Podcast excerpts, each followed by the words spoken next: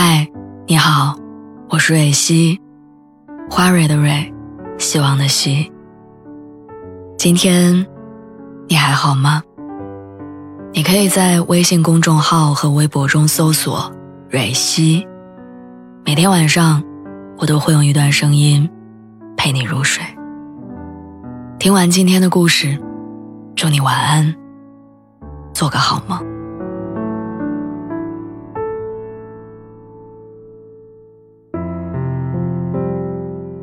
二零一五年的时候，我还在读大学，宿舍的大衣柜被分为三层的小格子，我的柜子在中间那一层。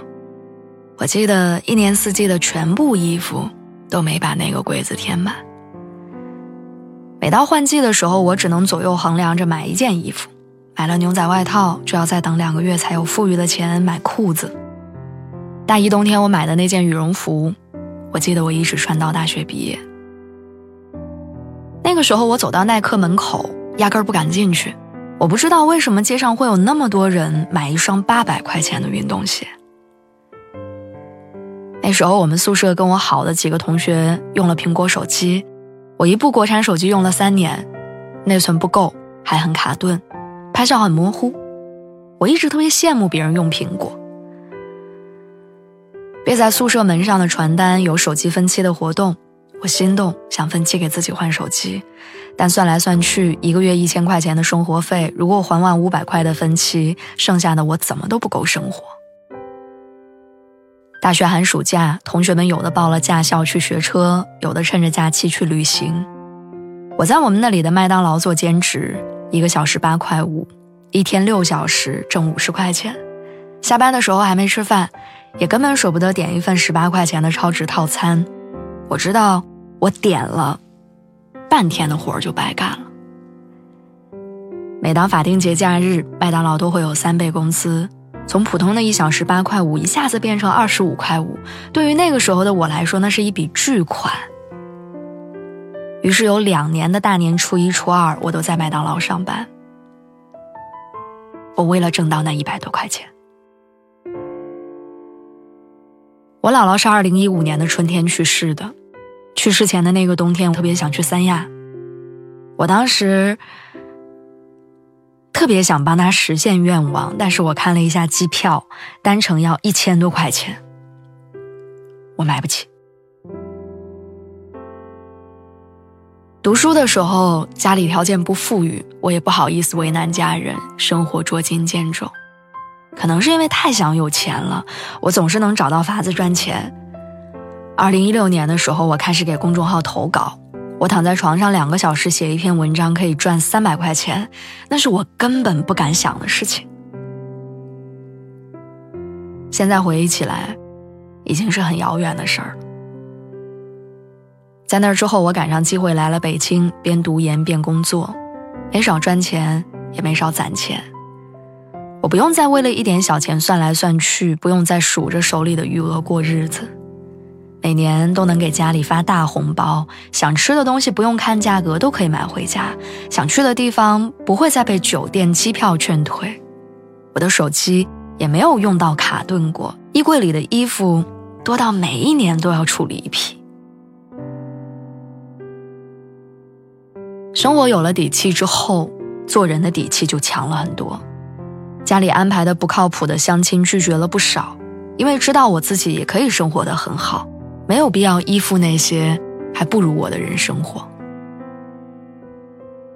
心情不好的时候，不勉强自己待在出租屋里喝酒买醉，拎着行李就去南方找闺蜜散心。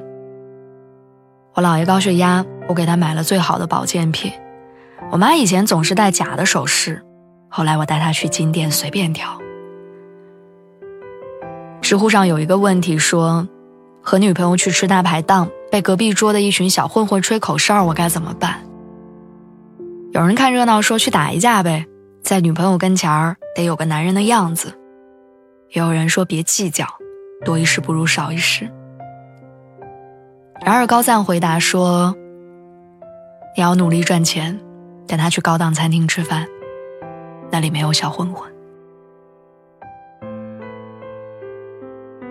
王尔德曾经说了一句话：“他说：“在我年轻的时候，曾经以为金钱是这个世界上最重要的东西。现在我老了，才知道，的确如此。”前两年有一部特别热的电视剧，都挺好，其实就是有钱真好。母亲去世，苏明玉掏四十万买墓地，爸爸被骗六万块钱，他自掏腰包补窟窿。家里人卖老宅一百五十万，苏明玉自己偷偷花钱买下来，为了童年回忆。衣服一天换一套，名牌包包按色系搭配，就连谈恋爱都掌握主动权，自信迷人。冬奥会期间，所有人都在关注谷爱凌和苏翊鸣，他们在赛场上为国争光、大放异彩的背后，是无数个日夜刻苦努力的训练跟坚持。你以为只是天赋加上努力就可以当上奥运冠军吗？滑雪绝对不是一项人人都玩得起的项目，小到衣服装备，大到场地时间，每一次训练都在花钱。谷爱凌在采访里说：“妈妈会开车八个小时带她去滑雪，她会唱歌，会弹钢琴，会打篮球。事实就是，孩子的任何一项爱好都是家长拿钱砸出来的。如果没钱，”一切免谈。们邻居家的孩子因为成绩不好，高二开始学艺术。他们家到处打听哪一门类报考的学生少，后来才知道大提琴不多，于是果断报了大提琴。你要知道，买一把大提琴十几万，上一节课八百块，一周上四节课，这不是一般的家庭能负担起的费用。但父母用钱。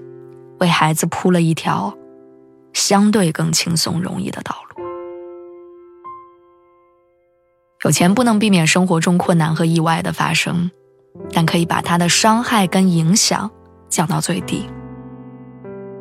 有钱不能代替爱情、事业带给人的成就感，但也不会让人不快乐。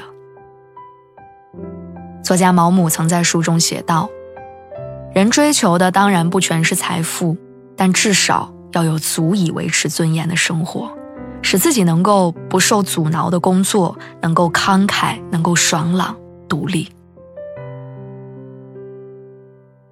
所以不要再焦虑，好好赚钱，有钱就有尊严，也才有生活的底气。